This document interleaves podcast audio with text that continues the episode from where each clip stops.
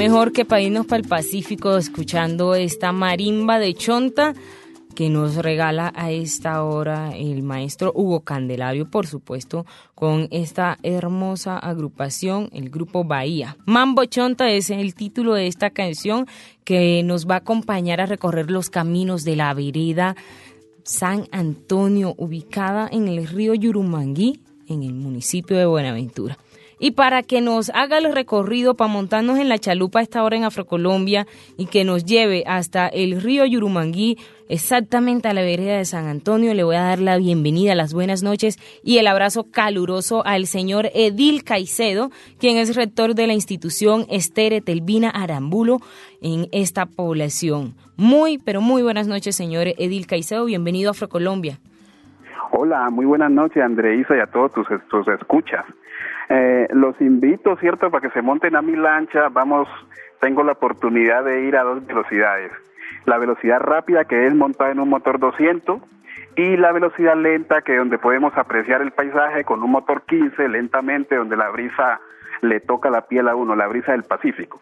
Mire, yo me voy a quedar con ese motor chiquito para poder apreciar todo esa belleza y esa majestuosidad que nos regala el río Yurumangui, Yurumangui para llegar exactamente hasta San Antonio. Así que lo voy a empezar a, a, le voy a ir haciendo preguntitas y usted con esa voz y esa paciencia que lo caracteriza para presentarnos un lugar tan hermoso como este, usted nos va a ir contestando, señor Edil Caicedo por el empecemos por el principio. Hablamos de una vereda que es San Antonio. Sin embargo, esta vereda sería difícil eh, entender y comprender sin hablar de Río Yurumangui porque hace parte de todo un compendio. ¿Cómo es esto, señor Edil Caicedo? Porque con todas las personas que hablé del río Yurumangui me decían lo mismo. Mire, es que usted no puede hablar única y exclusivamente de esta población. ¿Cómo comprendemos el río Yurumangui, señor Edil Caicedo? Ok, ok, yo bueno, entonces apago el 200, pongo el motor 15, nos vamos a, ir a hacer un recorrido lento por el territorio. Decirles que el río Yurumangui está ubicado al sur del municipio del distrito de Buenaventura del Valle del Cauca. Eh, estamos más aproximadamente a 70 kilómetros de la, de la bahía de Buenaventura y el río Yurumangui son, la, hacen parte 12 veredas, los cuales cada una de ellas tiene una actividad, digamos, específica. ¿sí? Eh, vamos entrando, eh, la primera vereda, digamos, la tenemos el encanto, el saber, el encanto. Posteriormente el barranco, vamos subiendo lentamente, llegamos a Veneral hasta Primavera, Veneral del Carmen, llegamos más arriba un poco Papayo, San Miguel, luego llegamos a San Antonio, que es el sitio donde vamos a hacer énfasis un poquito hoy.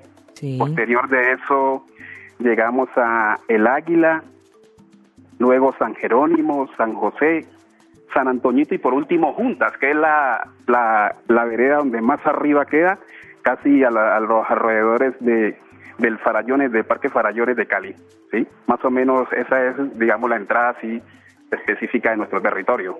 Un territorio con mucha, muchos árboles, con mucha naturaleza, con un río hermoso que nos ha llevado usted y nos va conduciendo.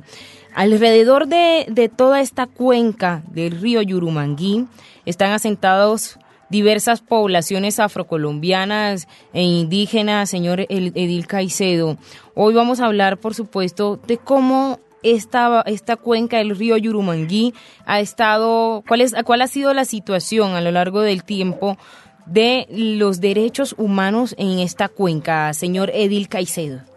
Perfecto, sí, nosotros incluso yo siempre le digo a mis amigos que yo, a mí me gusta chicanear mucho con, con esa acción de que nosotros tenemos una enorme piscina, ¿sí? Es una piscina que mide aproximadamente 80 kilómetros de largo, con una profundidad, digamos, relativa, espacios secos, altos y una transparencia del agua de la cosa más impresionante. Me parece que, eh, sin exagerar un poco, se nos, se nos cae una aguja y con buen sol, la verdad es que a 3 a 5 metros digamos, se logra ver de la claridad del río. ¿sí?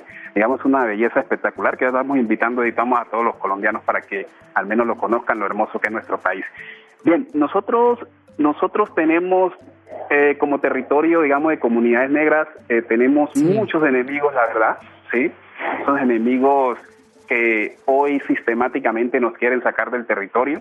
Nosotros hemos venido ancestralmente viviendo allá en nuestras comunidades, generando nuestras prácticas tradicionales de producción, las prácticas que tienen que ver con un proceso de aprovechamiento del bosque sostenible, de forma sostenible, debido a que si solo necesitamos sacar tres palos, tres palos para construir nuestra casa, pues obviamente sacamos esos tres palos, ¿sí? Eso hace que eso hace que nuestro aprovechamiento del bosque sea sostenible, pero hoy con la situación de, la, de las amenazas que hay, de los megaproyectos, pues que tiene que ver con ese proceso de desarraigo de la tierra de toda la gente que vive en zona rural, digamos, hoy nuestros habitantes están siendo prácticamente que desplazados hacia la zona urbana, ¿sí? Están dejando sus, sus tierras, em, porque resulta que el resistente es decir, la persona que se queda en el territorio pese a las adversidades no es atendido por el gobierno nacional, sino la persona que se sale del territorio. A esa sí es atendido, como programa como Familia de Nación, ayudas para la gente, pero acá en el casco urbano. Entonces, nosotros organizativamente hemos planteado y hemos visto y hemos visionado que es una estrategia muy sistemática del capital sacarnos de nuestra tierra y pues desde allí estamos generando organizativamente gestiones para quedarnos y resistir. Y en eso estamos. ¿Cuál es la situación, o más bien, primero, señor Edil, cuál es la población que habita en esta cuenca del río Yurumangui en las diferentes veredas? Bien, nosotros en el 2005 realizamos un censo donde éramos 3.218 personas, aproximadamente 527 familias, un promedio de 7 personas por familia más o menos, ¿sí? Eso fue en el 2005, pero nosotros hemos hecho un censo de hace aproximadamente dos años y nos está dando que de los 3.218 que son que éramos allá, ¿sí? Resulta que ahora solo somos aproximadamente 1.900, ¿sí? O sea, es decir, eh, que hay una hay una cuestión de que la gente se está desplazando, digamos, a la zona urbana, ¿sí? Por muchas situaciones que pues igual me gustaría que entráramos como a hablarlas.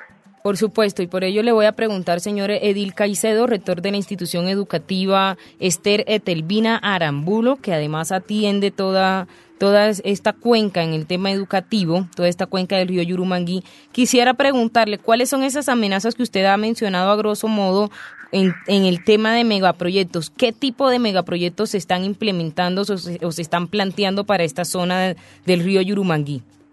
Pues está uno, es el asunto de que se avisora que, que Cali, Cali a 50 años creo que va a quedar sin agua. Entonces, digamos, una de las alternativas que está planteando, digamos, el gobierno así a mediano largo plazo tiene que ver con la desviación, digamos, del río, ¿sí? Un poco para surtir, digamos, a, las macrociudades que se están, digamos, creciendo prácticamente en este, en este Colombia, ¿sí? Teniendo en cuenta que las macrociudades, digamos, hoy en día no son viables, ¿sí? Frente a eso.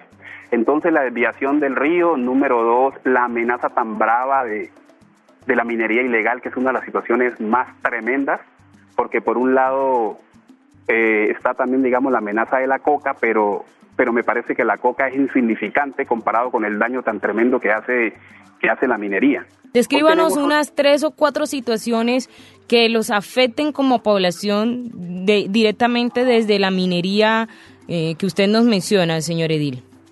Claro, la minería es el proceso de que nosotros nosotros hemos venido aprovechando, digamos, haciendo minería artesanal y defendemos la minería artesanal porque igual es nuestro territorio que está titulado, ¿sí? Mm. Pero resulta que hay unas presiones grandes de muchas instituciones, de muchos organismos legales e ilegales que nos están prácticamente presionando con el tema de la maquinaria pesada, ¿sí?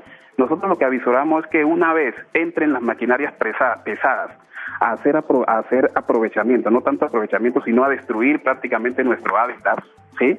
Entonces entrarían a destruirse todo lo que tiene que ver con el proceso político organizativo que estamos creando nosotros, debido a que se vuelve mucho más proclive y atractivo para los actores digamos, al margen de la ley, ¿sí? Y todo eso que estamos viviendo en Colombia, el ANDACRIM, bueno, todo ese tipo de cosas.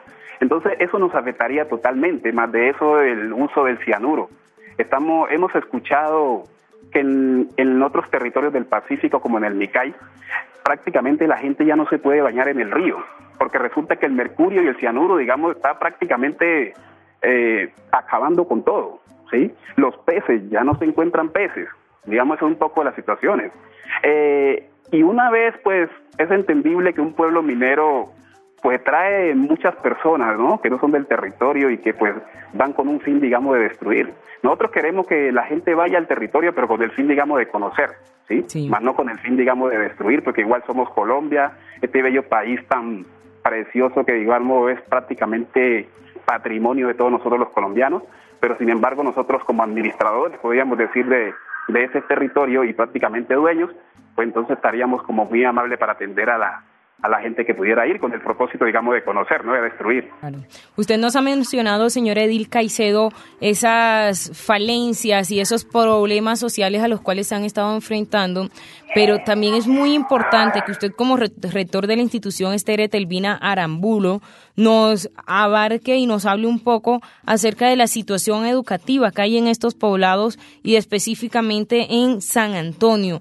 ¿Cuáles son los niveles educativos a los cuales tienen acceso los jóvenes y niños y niñas de la vereda de San Antonio en el río de Yurumanguí? Claro, vaya asunto complejo. bueno, eh, resulta que pues está visto que la educación es prácticamente el motor de desarrollo de un pueblo, ¿sí?